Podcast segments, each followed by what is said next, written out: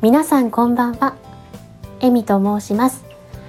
3月6日日曜日。スタイフに慣れていきたい。勝手に連続チャレンジ。12日目ということで今日も収録しています。えーと現在は23時23分です。ほ2323すいません。このチャンネルは私 HSP 気質を持ち生きていくことが下手でかなり心配性のエミが日々感じたこと起こった出来事などをつらつらと語りながらいつかは朗読や歌など誰かの癒しにつながるような作品を作っていきたいという夢に向かってゆっくりとチャレンジしていくチャンネルです。改めましてこんばんは。えみです。今日は ちょっと冒頭部分をあの宝塚風というか男性っぽくできたらいいかななんて思ってやってみたんですけどもうやってるそばから恥ずかしくなってダメだこりゃってなりました。ちょっとでも喜んでいただけたら 嬉しいです。もう神々です。さて皆さん今日はいかがお過ごしでしたか、えー、私は今日私の参加しているオンラインサロンの中で音声配信に興味がある方のオンライン交流会に先ほどまで参加していました。であのなんかねいろんな刺激を受けましてみんなすごいなぁと思ってみんないろいろ考えてるんだななんて思いました。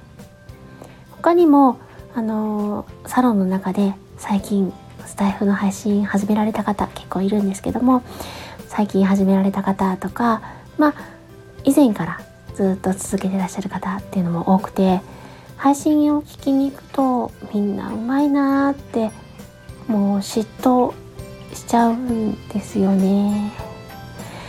まあ私は私だからね。ゆっくり行きましょうか。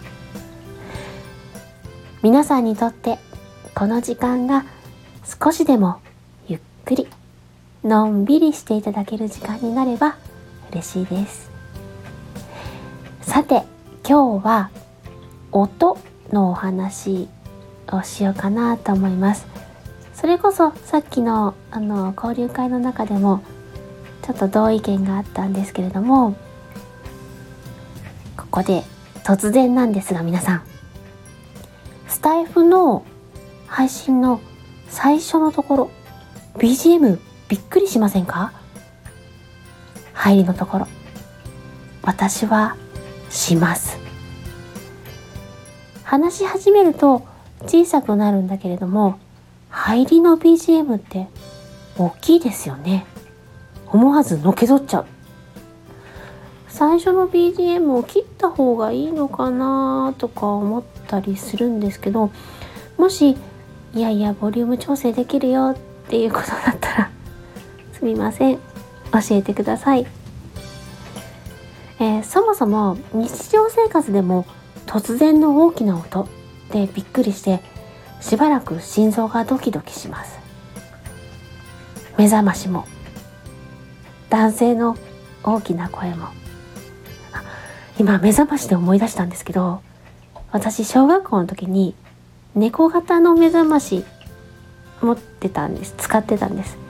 その目覚ましがね「にゃーははは起きろ!」「にゃーははは起きろ!」って言うんですよ。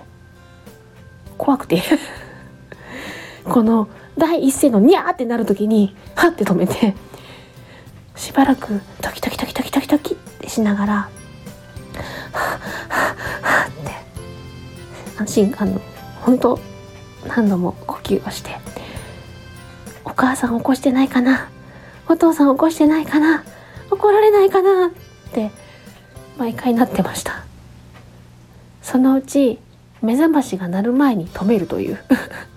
ふっ。て 技も覚えましたけどね。でそれから目覚ましが結局鳴らないで止めちゃうんで寝ちゃうんですよ。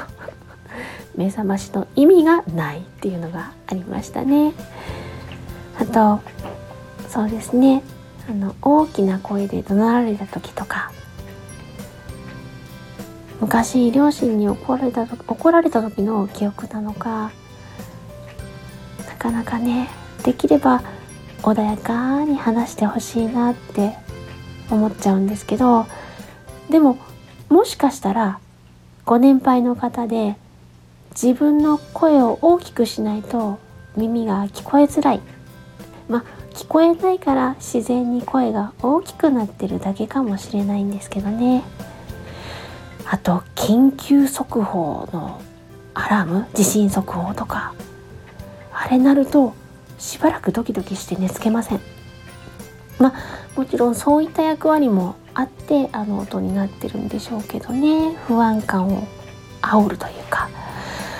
あのドキドキって抑えるのにどうしたらいいんでしょう。まあ私の場合は仕方ないのでうちのニャンズをギュッてして「母ちゃん怖かった」って言って癒してもらうんですけどね。皆さんはどんな対処法してますか？アラーム音とか大きな音でドキドキした時の対処法。教えていただけると嬉しいです。今日も最後まで聞いていただきありがとうございました。この放送が少しでも皆さんの笑顔につながれば最後も噛んだ。えっと皆さんの笑顔につながればとてもとても嬉しいです。皆様のまたのお越しをお待ちしております。ではまたね。